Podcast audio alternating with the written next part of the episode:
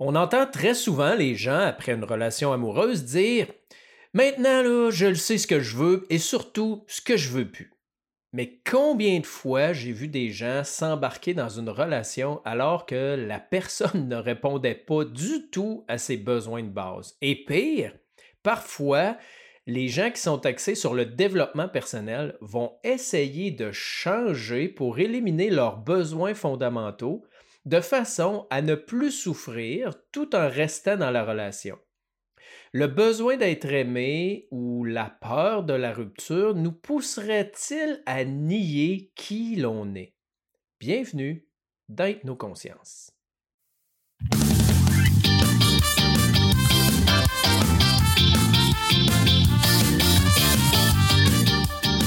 Hypnoconscience, c'est pour toi si tu cherches à améliorer ta vie et à être plus aligné avec qui tu es vraiment. Si tu t'intéresses au développement personnel concret et que tu as compris que la pensée magique, ben, ça ne fonctionne pas.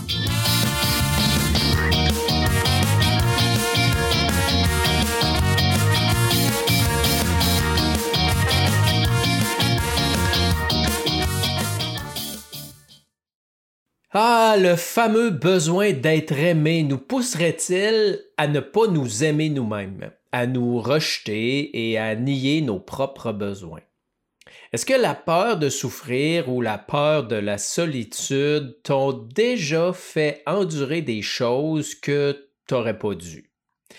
Mon nom est Pascal Brousseau. Je te remercie énormément de te joindre à moi aujourd'hui pour cet épisode-là. Je t'invite à partager autour de toi si tu crois que ça peut aider des gens. Euh, je t'invite aussi à t'abonner pour recevoir les notifications quand l'épisode sort le lundi. Aujourd'hui, je te parle de l'ABC des relations, quelque chose de super important. Euh, un outil que j'utilise souvent avec euh, ma clientèle, bien sûr, on parle ici de relations amoureuses et de bonheur en relations amoureuses. Maintenant, il y a différents types de relations, hein, et là, on n'a pas à juger. Il y a un livre quand même intéressant que j'ai lu il y a plusieurs années qui s'appelait Le futur de l'amour et où dans ça, elle décrivait les différents types de relations et comment ça avait évolué au fil du temps. Et elle reculait très loin en arrière en disant, ben mettons, voilà 100 ans ou voilà 200 ans, ben c'était simple, hein? c'était une femme blanche avec un homme blanc, on voyait pas le mix des deux. On pouvait voir une femme plus jeune avec un homme plus âgé parce que pour la survie c'était correct, mais l'inverse, oh mon Dieu, une femme plus âgée qu'un homme plus jeune, on voyait pas ça. Euh, puis là, je vous parle pas d'homosexualité et tout ça, il y avait énormément de tabous. Maintenant, ça évolue. On n'a pas à juger du type de relation et du besoin des gens ou des besoins des gens qui sont, euh, qui sont en relation. Euh, et qui sont là pour différentes euh, raisons. Maintenant aussi, il y a différentes raisons de créer un attachement intenses, qui sont des besoins inconscients, comme j'en ai déjà parlé dans d'autres euh, épisodes. Souvent, il y a des blessures. Qu'est-ce qui fait qu'on s'attache émotionnellement à une personne et non pas à une autre? Ça n'a rien à voir avec les critères extérieurs. Ça a tout à voir avec des critères totalement inconscients qui réveillent euh, certaines choses. Mais là, je n'irai pas dans ça euh, aujourd'hui. C'est important d'appliquer le fameux ABC que je vous parle comme ça avant ce fameux, euh, ce fameux sentiment d'attachement-là dont, je vous parle, qui fait que c'est donc difficile de quitter quelqu'un, que les gens vont rester dans une relation euh, où ils sont pas heureux, voire malsaine, voire littéralement toxique ou avec la violence, parce que ce fameux lien d'attachement-là sont pas capables euh, de le briser, ils ne sont pas capables de sortir de la relation.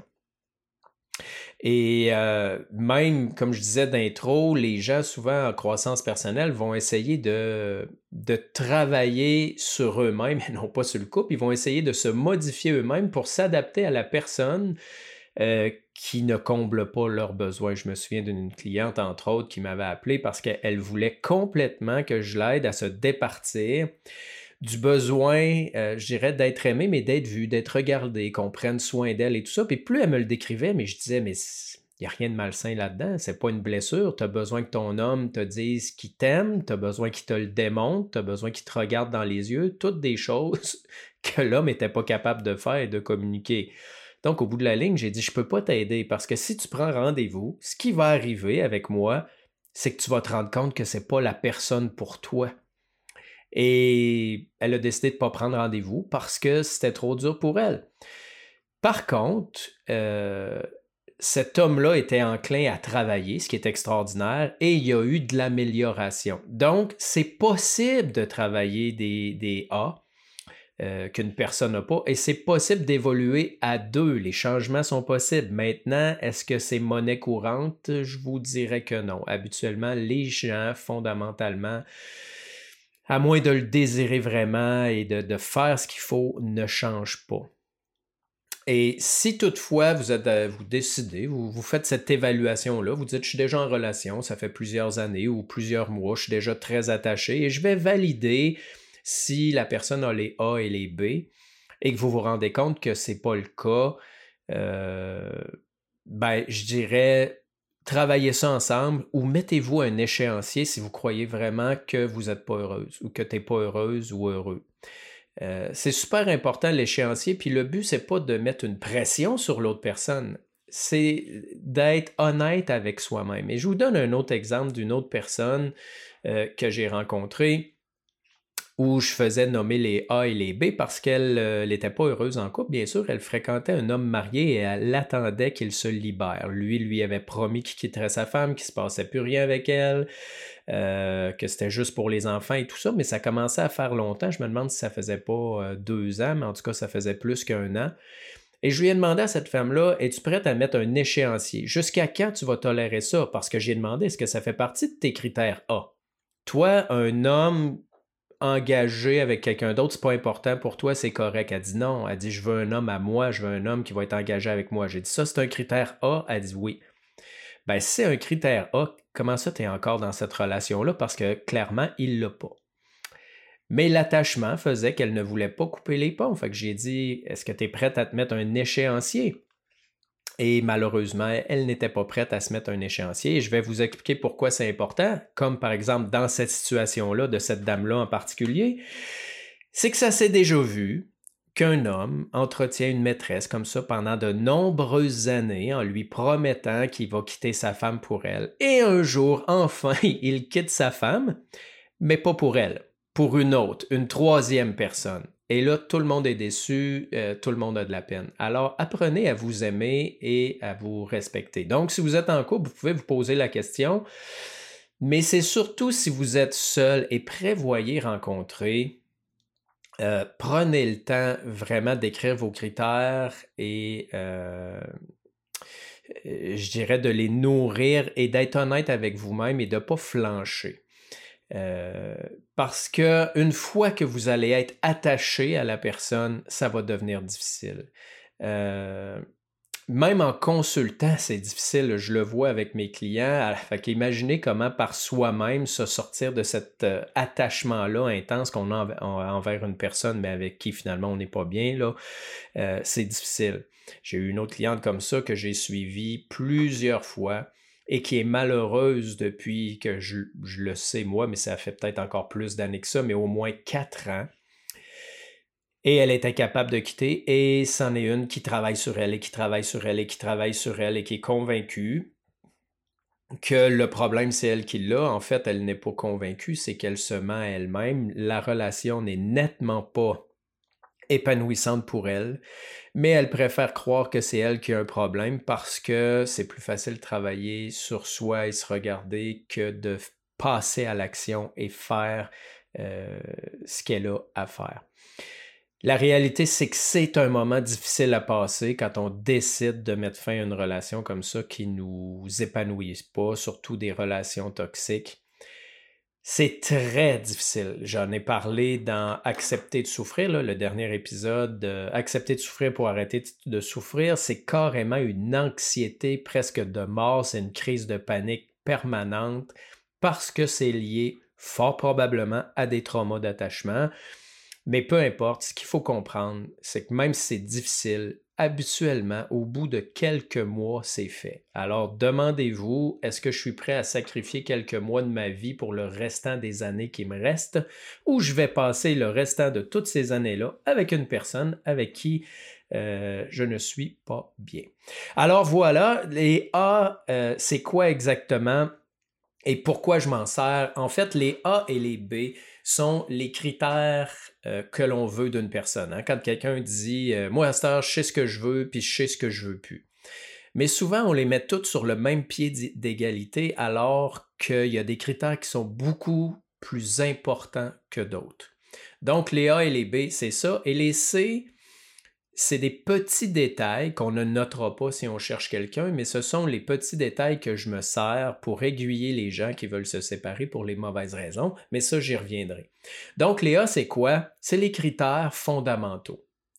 C'est-à-dire que si cette personne n'a pas ce critère-là, et, là, il n'y en a pas une tonne. Hein. Habituellement, il y en a trois, quatre. Vraiment des choses que si la personne n'a pas ça, c'est non.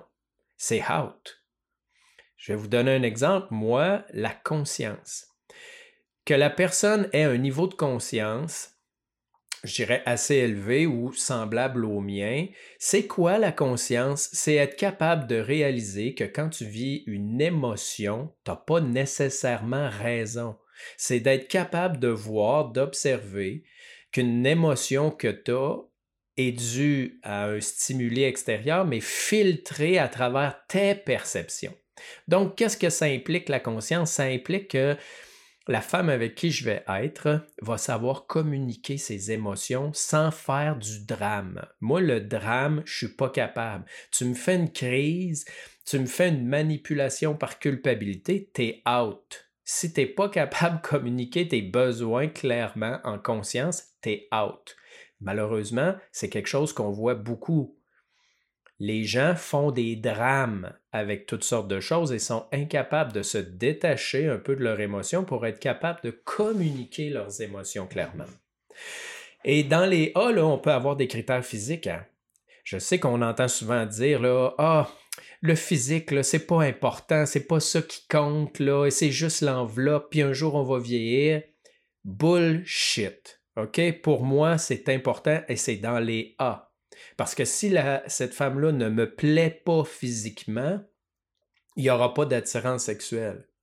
Et la sexualité fait partie de mes A. Et c'est pas obligé pour vous qu'elle soit là. Ça se peut que pour vous, la sexualité n'est pas tant importante et que si c'est dans les B, ben c'est correct.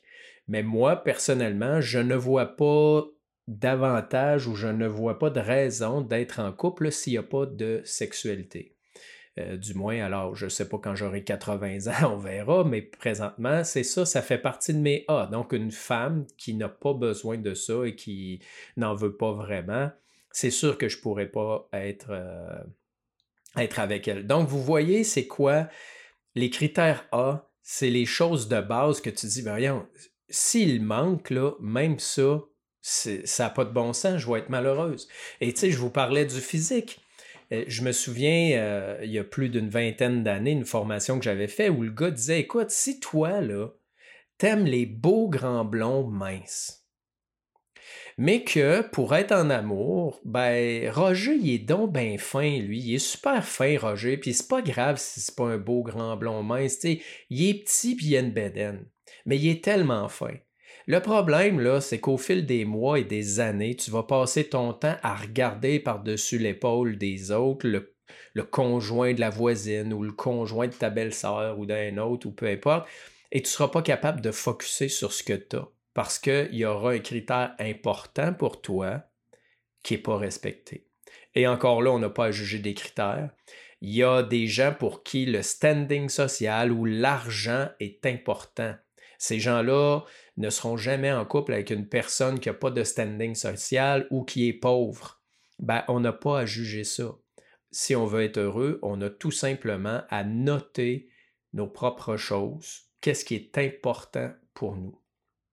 Donc, c'est les A. Les B, c'est toutes les autres choses importantes. Et ça, les B, il peut en avoir une tonne. Là. Il peut en avoir 10, 15, 20, c'est comme vous voulez. C'est les choses qui sont le fun, qui vous font triper. Je vous donne un exemple. Maintenant, je pourrais dire, ben moi, j'aimerais ça que la femme de ma vie fasse du sport avec moi. Ben, si elle a toutes les A et qu'elle a beaucoup de B, ben, si elle fait pas de sport, c'est pas tant grave. J'aurais aimé ça, mais c'est pas ça qui va faire que quand je vais être en relation, je vais regretter ma relation puis que je vais regarder ailleurs. Parce que, donnez-vous une chance. Hein? On sait très bien que l'être humain est pris entre l'arbre et l'écorce, c'est-à-dire qu'il n'est pas réellement monogame. Hein, de, notre côté animal est très polygame, mais en même temps, notre côté plus humain, plus émotionnel, euh, toutes nos croyances, toute notre éducation nous rend monogame, ce qui nous amène à vivre énormément de souffrance par rapport à ça et à vivre des déchirements. Alors, si vous désirez être monogame, ben, arrangez-vous pour que la personne ait des critères qui vous aident à focuser sur la monogamie et qui ne vous poussera pas au contraire, une fois de temps en temps, à aller chercher ce qui vous manque ailleurs. Donc, les B, c'est tous les autres critères, les listes que l'on fait, et c'est quand même important qu'il y en ait plusieurs. Donc, les A doivent tout être là, et les B, il doit en avoir plusieurs.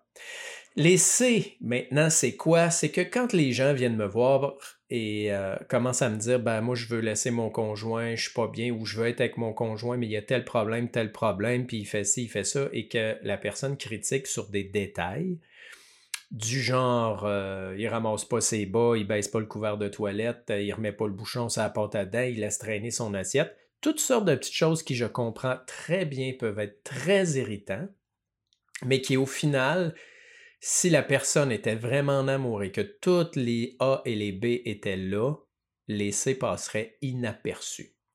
Lorsque la personne critique sur des détails, ça cache quelque chose. Soit la personne a un problème à l'intérieur d'elle euh, par rapport à l'engagement, soit il y a un A Hein, un critère A qu'elle ne veut pas s'avouer qui n'est pas là. Et je l'ai raconté dans le dernier épisode, cette cliente que je fais observer en conscience ses symptômes, qui voit ses enfants et son conjoint au loin. Et quand je le fais approcher, quand je lui dis imagine que ton conjoint approche, qu'il te regarde dans les yeux, physiquement, elle a détourné son regard et avant son corps était devenu tout crispé et elle s'est mise à pleurer pour réaliser euh, que finalement, il manquait quelque chose et qui, je crois, était par rapport au désir. Et elle s'est rendue compte que même si elle voulait sauver son couple, parce qu'elle avait beaucoup de respect pour cet homme-là qu'elle avait aimé pendant plusieurs années, même si elle voulait sauver sa famille, hein, garder une famille unie, ben, au bout de la ligne, elle n'était pas bien avec parce qu'il y avait un critère A qu'il n'était plus présent, qu'il l'avait amené à regarder par-dessus son épaule et à être intéressé plutôt vers l'extérieur. Donc, ça fait mal. Habituellement, idéalement, il faudrait consulter avant d'en arriver là. Malheureusement, les gens souvent se réveillent trop tard, laissent aller euh, ce qui est là, laissent dégrader la situation et ne font pas de travail sur eux. Ils attendent que tout ça arrive euh, de soi-même. Maintenant, démêler tout ça, ce n'est pas simple. Euh, souvent les gens vont avoir besoin de consulter, vont avoir besoin d'un suivi parce qu'il y a beaucoup d'informations comme ça qui sont très inconscientes. Hein. Tout ce qui est relié aux émotions, c'est souvent très inconscient. Ce ne sont pas des raisons extérieures concrètes se changent. Si c'est ton cas, je t'invite à aller sur mon site internet pascalbrousseau.com. Il y a un petit bouton dans le haut juste cliquer puis aller prendre rendez-vous. Ça va me faire plaisir de t'accompagner euh, à travers tout ça. Et je t'encourage fortement à écrire tes A et tes B si tu es à la recherche de quelqu'un et à les visualiser. Maintenant, visualiser, c'est pas juste dans notre tête, c'est important de ressentir dans notre corps. Donc, on met du VACOG, hein, du visuel, de l'auditif, du kinesthésique, de l'olfactif, du gustatif, c'est-à-dire que dans notre imagination, on se dit, ben, quand cette personne-là va être là, comment je vais me sentir, qu'est-ce qui va se passer, quelle température il va faire, comment je vais être habillé, qu'est-ce que je vais entendre, qu'est-ce que je vais voir, rentrer dans ça, qu'est-ce que je vais vivre, comment ça se passe dans votre corps, quelle émotion est relative à ça, et nourrissez cette visualisation-là de la personne idéale, mais surtout respectez-vous. Parce qu'encore là, je le vois, je fais faire les A, les B à quelqu'un, il se présente une personne dans sa vie et whoop, même s'il manque des A, elle embarque pareil, un peu trop pressée, puis par un espèce de besoin absolu d'être avec quelqu'un. Donc, bien sûr, probablement que ça va vous amener à faire face à une certaine solitude, je vous invite à l'embrasser, cette solitude-là, à respirer dedans, à l'observer en conscience, comme on ferait avec n'importe quel autre symptôme ou avec n'importe quelle autre euh, émotion. Sur ce, j'espère que ça t'a éclairé. Euh, je te remercie énormément d'être resté jusqu'à la fin. Je te salue et je te dis euh, à la prochaine, dans le prochain épisode.